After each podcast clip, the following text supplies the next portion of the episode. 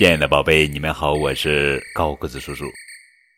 今天要讲的绘本故事的名字叫做《莽撞先生》，这是《奇先生妙小姐》绘本系列故事，作者是英国罗杰·哈格里维斯著，任蓉蓉翻译。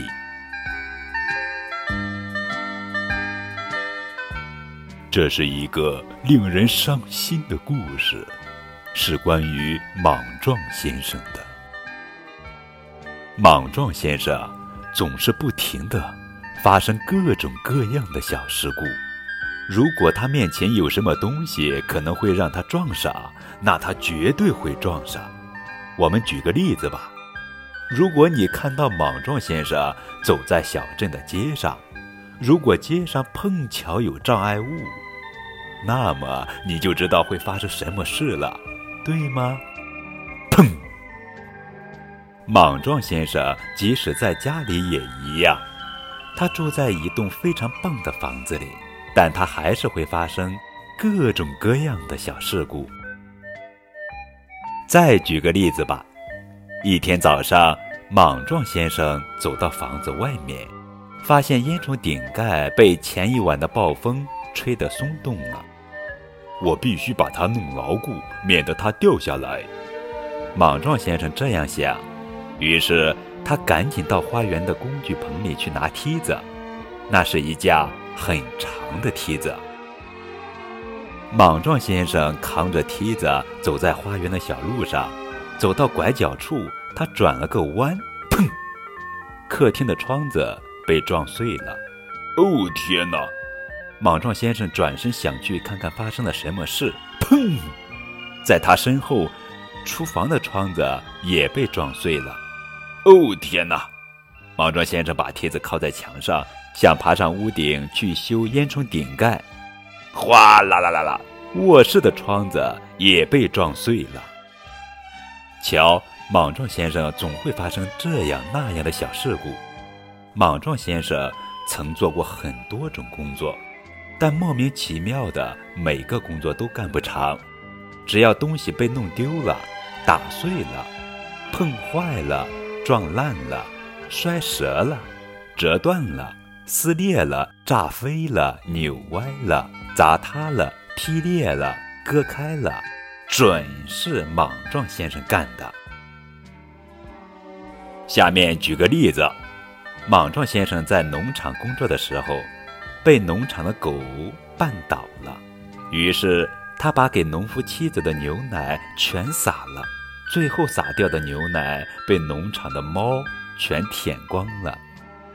下面再举个例子：莽撞先生做邮递员的时候，他的手卡在邮筒里出不来了，最后还是消防队赶来救了他。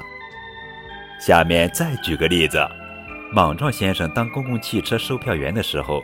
有一次，他从车上摔了下来，然后就再也没追上车。那一次，所有的乘客都没买票。下面再举个例子：莽撞先生做木匠的时候，他发现每次钉钉子，锤子十有八九都是砸到他的大拇指上，而不是砸到钉子上。为了摆脱这些不幸的遭遇，莽撞先生决定去度假。他想利用度假的时间，好好想想自己可以做什么工作，又不被大家讨厌。于是，他来到车站，准备坐火车去海边。在莽撞先生度假的时候，又发生了一些事情。下面举个例子：他从船上掉进了大海里，最后救生艇把他救了上来。下面再举个例子。有一天，他正沿着海滩静静地散步，边走边想事情，结果他的脚卡在了一只水桶里，怎么都拔不出来。最后，他只好带着水桶走了好几个小时。下面再举个例子，还有一次，他在海边散步的时候，径直跌进了一个别人挖的大坑里，于是他不得不在坑里待了一整夜。因为他自己爬不出来。不过，虽然出了些小事故，莽撞先生对这次假期还是很满意的，因为在他度假的时候，他想到了一个绝妙的主意，他知道该做什么样的工作了。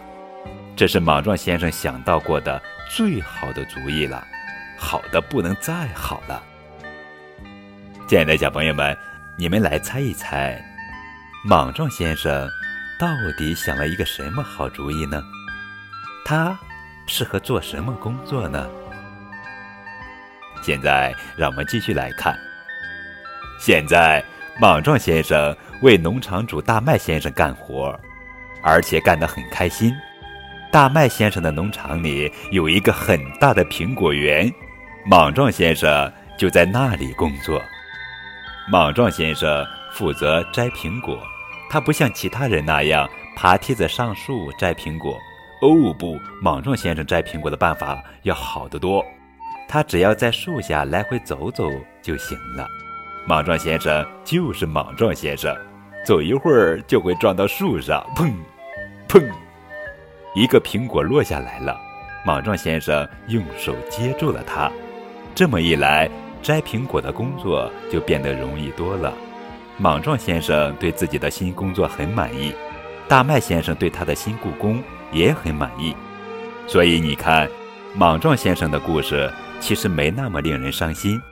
如果你也不小心撞着自己了，你知道该怎么做吗？